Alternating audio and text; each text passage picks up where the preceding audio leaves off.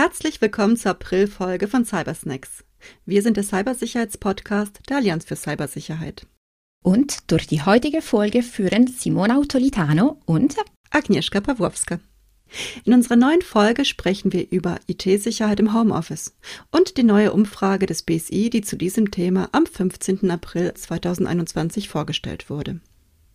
Die durch die Covid-19-Pandemie veränderte Lage seit Beginn 2020 bringt eine ungeahnte Beschleunigung der Digitalisierung, aber auch neue Angriffsflächen für Cyberkriminelle mit sich.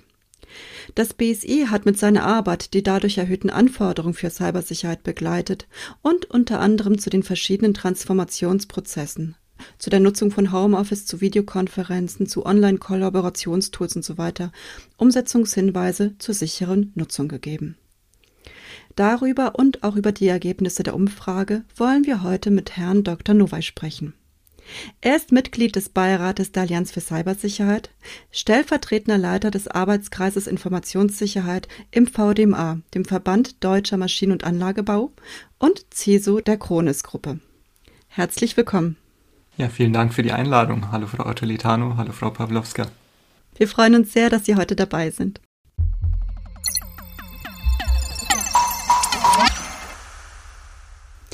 Herr Dr. Novey, Unsere Umfrage hat gezeigt, dass sich in den befragten Unternehmen in Deutschland, die bereits Homeoffice angeboten hatten, aufgrund der Corona-Situation die Anzahl der Homeoffice-Plätze mehr als verdoppelt hat.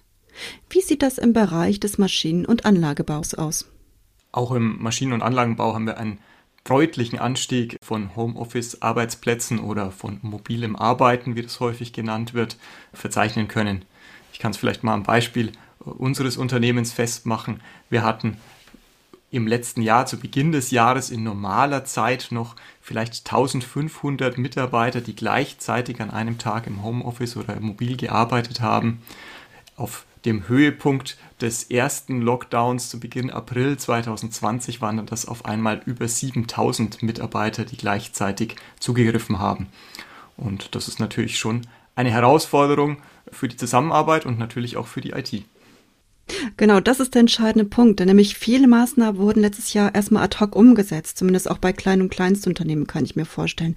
Was sind denn, Sie haben es gerade schon angesprochen, die größten Herausforderungen in Bezug auf IT-Sicherheit?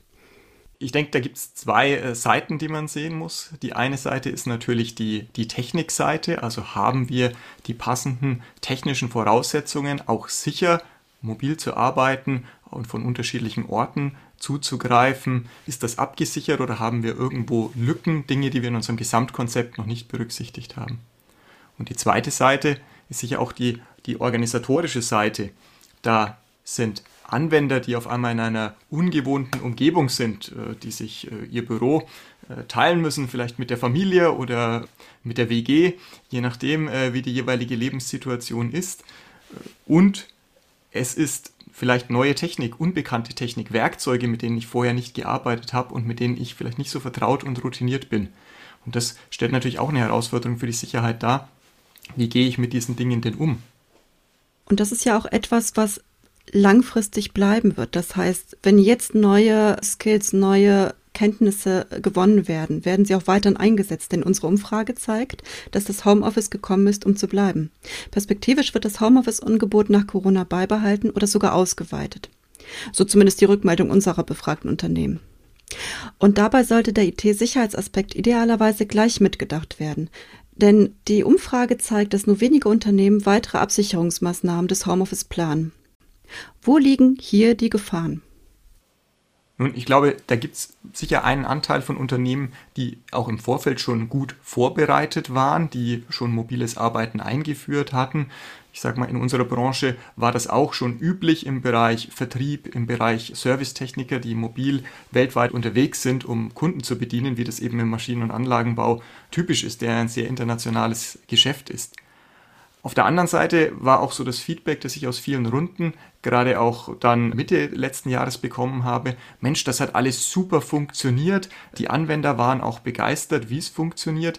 Und dann ist vielleicht in vielen Unternehmen das Gefühl, ah ja, dann ist ja alles in Butter, da ist ja alles sicher, vielleicht brauchen wir da gar nichts mehr machen. Und das ist, glaube ich, schon eine Gefahr, dass man da vergisst, nochmal den Schritt zurückzugehen, auf das Ganze zu gucken und eben zu betrachten, haben wir alle wichtigen Aspekte äh, berücksichtigt, haben wir auch ein Sicherheitskonzept hinter dem, was wir da tun. Und da ist meine Empfehlung auch immer, mal Szenarien durchzugehen. Was sind denn unsere typischen Arbeitsszenarien, in denen sich die Mitarbeiter in unterschiedlichen Rollen bewegen? Die einen müssen auf Dokumente im Betrieb zugreifen, die anderen müssen viel kommunizieren und Daten austauschen und die nächsten müssen sich remote vielleicht zu einer Maschine oder Anlage bei einem Kunden verbinden. Und für all diese Szenarien braucht es natürlich einen guten und sicheren Weg. Also, wenn ich das richtig verstehe, zumindest auch eine Anpassung der aktuellen Situation langfristig in die IT-Sicherheitsstrategie des Unternehmens, dass das übertragen wird und auch mit neu in die Prozesse geplant wird, richtig? Ja, ganz eindeutig. Wenn es diese Übertragung gibt, muss man dann auch im Unternehmen nachziehen, was zum Beispiel das Budget angeht. Also welche Empfehlungen geben Sie Unternehmen, die das Homeoffice-Angebot langfristig beibehalten wollen? Gibt es einen bestimmten Budgetanteil, der für Cybersicherheit zumindest aufgebracht werden muss? Nun, die neue Studie gibt ja hier auch eine Empfehlung seitens des BSI und ich finde den Gedanken sehr charmant zu sagen, denkt mal drüber nach, wie viel Budget gebt ihr denn eigentlich für IT-Sicherheit aus und das eigentlich auch zu akzeptieren als festen Ausgabenblock. Natürlich ist es etwas, was Risikovorsorge ist. Das heißt, man hat nicht unmittelbar vielleicht einen Nutzen daraus oder gefühlt keinen Nutzen, sondern er besteht in der Risikoreduktion dieser Nutzen der Ausgabe. Aber eben dadurch ist er ganz wichtig und gehört heutzutage einfach dazu. Und alleine die Beschäftigung damit, wie viel geben wir denn eigentlich für IT-Sicherheit aus, ist, glaube ich, ein Mehrwert für jedes Unternehmen. Jetzt hat die Studie auch ergeben, dass gerade die Zielgruppe KMU, kleinst, kleine und mittelständische Unternehmen, Nachholbedarf haben bei ihren IT-Sicherheitsmaßnahmen, sowohl technisch als auch organisatorisch. Und wir haben mit Blick auf diese Zielgruppe KMU fünf Empfehlungen ausgesprochen an all diejenigen, die sich noch nicht darum gekümmert haben, langfristig weitere Vorkehrungsmaßnahmen zu treffen. Die Top 5 Maßnahmen sind auf jeden Fall, falls es noch nicht erfolgt ist, das VPN einrichten, die Mehrfaktor-Authentisierung einrichten, Mobile Device Management einrichten und, und das ist eigentlich etwas, was selbstverständlich sein sollte, regelmäßige Updates. Und des Weiteren sollte das Unternehmen keine Ressourcen oder das entsprechende Know-how haben, sollte es sich auf jeden Fall Hilfe von einem qualifizierten Dienstleister holen. Sehen Sie für Ihre Zielgruppe des VDMA noch weitere wichtige Maßnahmen, die sofern das noch nicht erfolgt ist, auf jeden Fall noch umgesetzt werden sollten? Die von Ihnen genannten Empfehlungen sind auf jeden Fall sinnvoll und ich glaube, da gibt es eine Menge äh, auch toller Leitfäden und Publikationen, sei es aus den Verbänden, sei es auch über das BSI oder die Allianz für Cybersicherheit, an denen man sich orientieren kann. Und das ist definitiv auch meine Empfehlung, wieder systematisch sich hinzusetzen, das mal durchzugehen, zu besprechen, haben wir das, haben wir das wirklich überall für alle unsere Anwendungsfälle oder haben wir das nur für einen Teilbereich. Neben diesen ganzen technischen Maßnahmen sehe ich natürlich auch als besonders wichtig die Benutzer an, also dass wir uns auch darum kümmern, wissen unsere Benutzer im Unternehmen, wie sie IT richtig und sicher einsetzen können und da befähigt sind. Also nicht nur die Sensibilisierung für Gefährdungen, das ist auch wichtig und mittlerweile bekommt man ja auch über die normalen Nachrichten immer wieder Informationen über Cybersicherheitsbedrohungen und Vorfälle. Da muss man gar nicht mehr auf speziellen Security-Blogs lesen, sondern das schafft es ja inzwischen auch in die Tagesschau, solche Bedrohungen. Aber daneben gehört natürlich auch dazu, zu wissen, wie benutze ich das sicher und nicht nur spontan vielleicht irgendwie über einen Chat einen Link zu bekommen. Das heißt, klick mal da drauf und dann passt schon alles und äh, akzeptiere alles. Das heißt, das Know-how muss auch wirklich bei den Anwendern nachgezogen werden. Und wenn wir jetzt gerade nochmal drüber sprechen, das Stichwort Know-how bedeutet ja auch, wenn ich es nicht habe, muss ich es mir entweder extern einkaufen oder es mir selber quasi erlernen. Hier geht es um den Bereich qualifizierte Dienstleister. Denn da gab es auch eine neue Studie des BMWI. Das hat vor kurzem seine Studie zu IT-Dienstleistern für KMUs herausgegeben. Und darin wurde deutlich, dass KMUs IT-Dienstleister häufig nicht aufgrund ihrer Qualifikation, sondern aufgrund von persönlichen Kontakten oder persönlichen Empfehlungen Referenzen aussuchen. Worauf sollte man unbedingt bei der Wahl seines IT-Dienstleisters achten? Zunächst mal ist es für mich tatsächlich ein positives Zeichen, wenn gerade bei KMUs IT-Dienstleister vielleicht auch über Empfehlungen ausgewählt werden. Das kann ja durchaus ein gutes Zeichen sein, wenn ich in meiner Branche frage, wenn ich beim Verband frage, wenn ich äh, Kollegen frage, mit wem hast du denn gute Erfahrungen gemacht. Denn ich glaube, was da ganz wichtig ist, auch für die Sicherheit dann, ist, dass da eine gute Zusammenarbeit entsteht und auch ein Vertrauensverhältnis mit einem Dienstleister, der einen begleitet auf dem Weg, eine moderne und sichere IT- und Digitalisierungsprojekte zu haben. Grundsätzlich, wenn ich mir dann überlege, was muss denn so ein Dienstleister können und leisten, dann glaube ich, gibt es ja keine Pauschalempfehlung, das muss ein ganz großer sein oder das muss ein ganz kleiner sein, sondern ich glaube, es muss einer sein, wo ich das Gefühl habe, der versteht, was ich für einen Bedarf habe als Unternehmen und der kann mir auch erklären, was er mir empfiehlt. Der kommt nicht gleich vielleicht mit der technischen Lösung um die Ecke und sagt, kauf dieses Produkt, dann ist alles gut. Da gibt es doch was von, hm, hm, hm sondern der mir auch erklärt, warum sollen wir das machen und auch regelmäßig mit mir darüber spricht. Und deswegen denke ich, ist oft ein kleiner Dienstleister, mit dem man in einem regelmäßigen Austausch bleibt, vielleicht sogar für ein KMU die bessere Wahl. Solange der vielleicht nicht behauptet, Mensch, ich kann alles, ja, ich kann Telefonanlage, ich kann IT-Forensik, äh, Incident Response, kein Problem äh, mit zwei Personen. Das wird natürlich schwierig sein, sondern da muss es, denke ich, auch eine Offenheit geben zu sagen, ja, ich kann Kontakte dann vermitteln, äh, wenn mal was passiert äh, oder wenn wir spezielle Security-Expertise brauchen, dann hat der unter Umständen das richtige Netzwerk, auf das er zurückgreifen kann. Und ich denke, ein guter Startpunkt kann es ja immer sein, eine dieser Empfehlungen, wie Sie es vorhin auch genannt haben, ja, die Top 5 oder eine, eine Checkliste des BSI mal mit dem Dienstleister durchzugehen und zu sagen, was sagen Sie dazu? Haben wir das bei uns oder haben wir das nicht? Wo stehen wir denn da? Und genau Wahl der Dienstleister ist bestimmt auch Aufgabe des Geschäftsführers. Und genau über die Rolle des Geschäftsführers im Bereich Cybersicherheit würde ich gerne jetzt ein bisschen adressieren. Gehen wir kurz nochmal auf das Thema Umfrage ein. Dort ein weiterer Aspekt, das wir angefragt haben, betrifft den Leitgedanke Cybersicherheit ist Chefsache.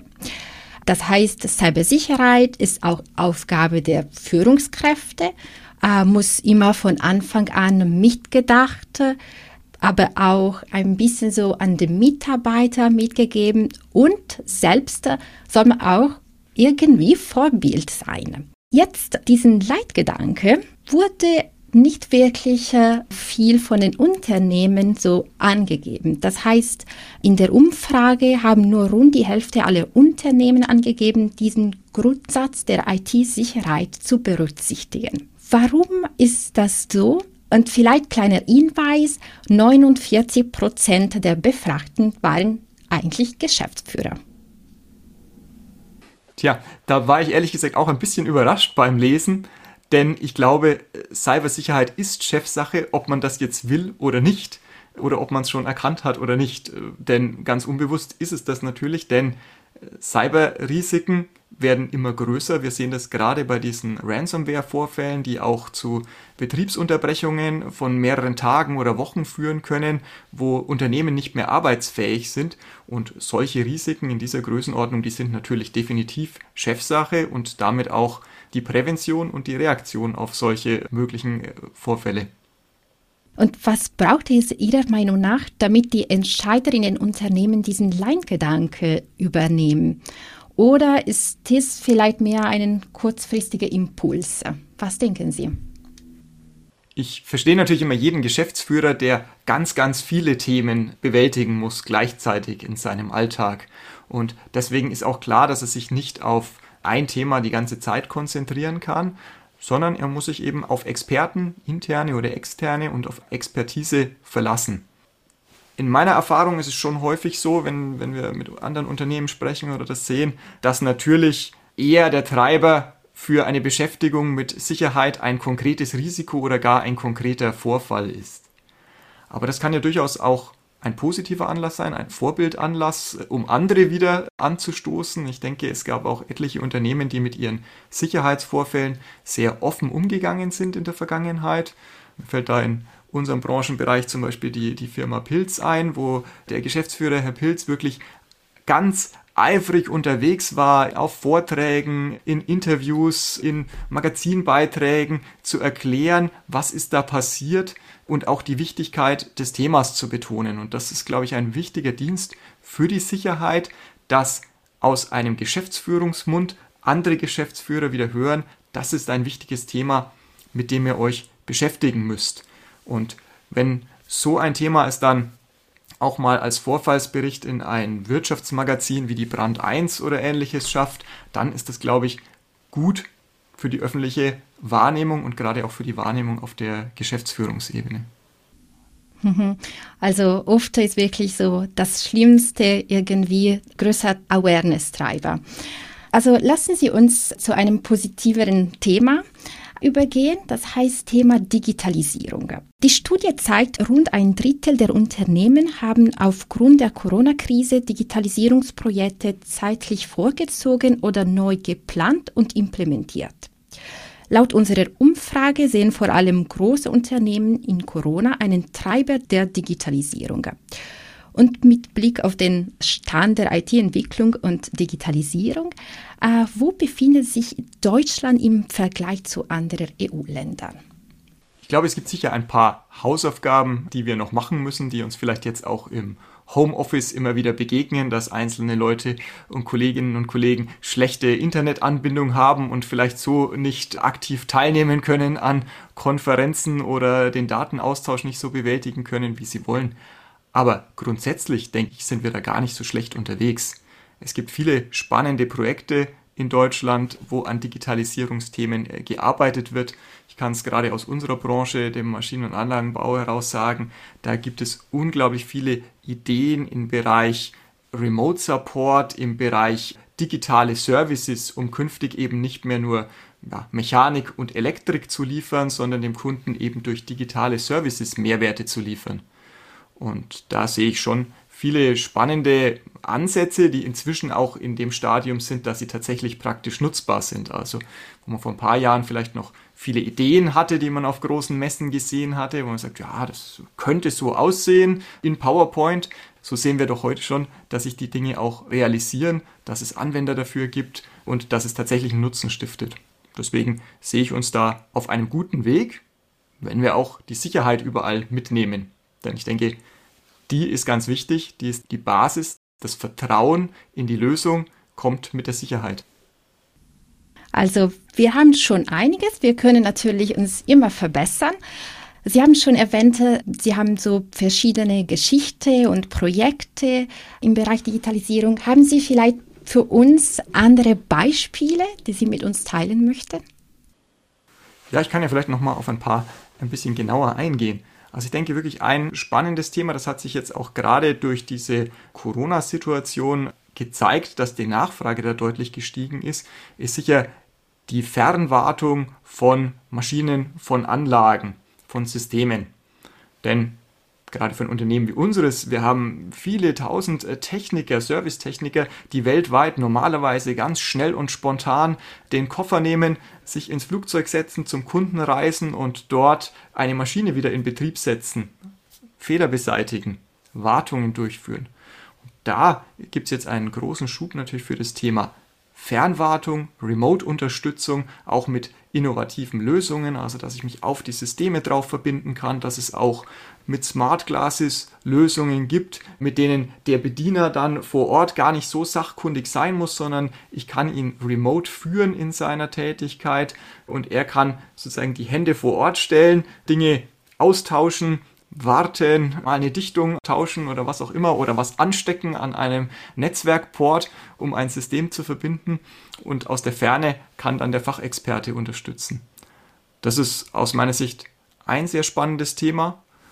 Und auf der anderen Seite, sozusagen die andere Richtung der Daten, wenn man so will, die Sammlung und Erhebung von Daten aus der Produktion live, um diese dann in einer Cloud-Plattform äh, zu sammeln und wieder aufzubereiten über Apps, über moderne Frontends und so den Anwender, den äh, Kunden auch wieder eine Sicht zu geben auf ihre Maschinen, wie gut laufen die, wie ist die Performance, wo sind vielleicht Fehlerverursacher in meiner Produktion, diese zu identifizieren. Und das sind, meine ich, ganz spannende Digitalisierungsprojekte, weil sie helfen, den Betreibern von Anlagen, diese effizienter zu nutzen. Ja, super spannend. Also wir können wirklich sagen, irgendwie diese Pandemie äh, hat auch ein bisschen so diese Digitalisierungsturbo. Genau. Und ich würde vielleicht gerne jetzt noch einmal zur Umfrage zurückkommen, damit unsere Gespräch für heute beenden. Wenn ich kurz so zusammenfassen darf, ähm, unsere Umfrage zeigt, einerseits hat die Beschleunigung der Digitalisierung durch die Pandemie viele positive Aspekte mitgebracht. Wir haben dazu auch viel schon gesprochen. Diese neuen Digitalisierungsprojekte, irgendwie auch neue Arbeitsprofile und alle diese Veränderungen. Aber andererseits diese Veränderungen wirklich zeigen, wie wichtig und dringend Cybersicherheit ist. Und jetzt meine Frage, also mit Blick auf diese Umfrage des BSI, was sind für Sie die wichtigsten Erkenntnisse? Für mich hat die Umfrage 1 wieder gezeigt, dass Sicherheit ein kontinuierlicher Verbesserungsprozess ist. Dass wir da immer dran arbeiten müssen, dass das nichts ist, was jetzt fertig ist. Indem wir mal kurz ein paar Lizenzen für irgendeine Kommunikations- oder Kollaborationsplattform gekauft haben oder ein paar zusätzliche Zugänge geschaffen haben, sondern dass es ein Thema ist, das kontinuierliche Beschäftigung braucht und das zwar auch in allen Bereichen, von der Geschäftsführung bis zum einzelnen Anwender und dass wir da eine stabile Technik dahinterlegen müssen. Und dass wir als Sicherheitsleute, glaube ich, auch immer weiter für dieses Thema sensibilisieren müssen und immer sagen müssen, ja, ihr habt tolle Sachen gemacht, aber die Bedrohungslage ändert sich auch und es gibt leider immer wieder neue Dinge, mit denen man sich auseinandersetzen muss, um sich an die aktuelle Lage anzupassen. Und je höher die Schlagzahl in der Digitalisierung wird, je mehr innovative Lösungen ich nutze, desto häufiger muss ich mir möglicherweise auch die Frage stellen, passt mein aktuelles Sicherheitskonzept noch zu dieser Situation und zu diesen Lösungen? Ja, Cybersicherheit immer von Anfang an sollte mitgedacht werden. Ja, vielen Dank für das interessante Gespräch. Ja, vielen Dank auch von meiner Seite für dieses fantastische Fazit, weil das fasst wirklich alles zusammen. Wir haben wirklich neue Konzepte und neue Kompetenzen erworben im Verlauf der letzten anderthalb Jahre und das muss jetzt alles nochmal grundgesichert und nachgezogen werden und auch für die Zukunft mitgedacht werden. Und jetzt ist es wieder Zeit für unseren Cybersnacks-Radar. Am Ende jeder Folge stellen wir Themen vor, die aus unserer Sicht in den nächsten Monaten oder der kommenden Zeit cybersicherheitsrelevant sind. Herr Dr. Noway, Sie dürfen sehr gerne anfangen. Was haben Sie auf dem Radar? Ich würde ganz gerne anknüpfen an das, worüber wir uns heute auch unterhalten haben, nämlich das große Ganze im Blick zu haben, das Gesamtkonzept, wie wir künftig zusammenarbeiten. Sei es innerhalb der Firma, mit welchen Werkzeugen, mit welchen Lösungen, aber vor allem auch in der Supply Chain mit Kunden, mit Lieferanten. Da braucht es gemeinsame Ideen, gemeinsame Ansätze, wie wir da sicher zusammenarbeiten können. Wir sehen nämlich eine Vielfalt an Plattformen aktuell und viele Werkzeuge, mit denen man das machen kann. Und ich glaube, wir alle haben uns schon während der Corona-Pandemie eine ganze Menge an neuen Clients für irgendwelche Kommunikationslösungen installiert. Und jetzt muss man ja auch immer im Hinterkopf haben, da gibt es Daten, die ausgetauscht werden, die müssen irgendwo abgelegt werden. Ich muss mir überlegen, sollen die dauerhaft liegen? Ich muss mir überlegen, wer darf Zugriff auf was haben oder welchen Identitäten eines anderen Unternehmens kann ich vertrauen. Und so dieses Gesamtbild, diese Gesamtarchitektur wird für mich ein spannendes Thema, gerade in dem Thema Kollaboration. Vielen Dank. Simona, was hast du auf dem Radar? Ja, zum Thema Homeoffice und Sicherheit gehört Backup bestimmt dazu. Wir haben das auch kurz erwähnt und am 20. Mai findet unseren fünften Cybersicherheits-Webtalk zum Thema Backup statt. Und wir werden dort über Datensicherung, Backup-Strategien, besonders für KMUs auch sprechen. Und ja, deswegen, das habe ich auf meinem Radar in den kommenden Monaten und weitere Infos über den Webtalk finden Sie wie immer auf unserer ACS-Webseite. Vielen Dank, Simone. Ich habe heute auf dem Radar natürlich die aktuelle Umfrage des BSI zum Thema IT-Sicherheit im Homeoffice. 58 Prozent der Unternehmen werden das Homeoffice nach der Corona-Krise beibehalten oder sogar ausweiten. Gleichzeitig geben ein Viertel der befragten Unternehmen an, während der Corona-Krise bereits sehr schwere Cyberangriffe erlebt zu haben, die sich existenzbedrohend auf ihr Unternehmen ausgewirkt haben. Alle Ergebnisse der Umfrage finden Sie auf unserer Webseite und auch verlinkt in unseren Show Notes. Sie haben Lob, Kritik und Anregung für uns? Dann schreiben Sie uns gerne an info@cyber-allianz.de und auf Twitter an @cyberallianz. Vielen Dank fürs Zuhören und bleiben Sie cybersicher. Bis zum nächsten Mal.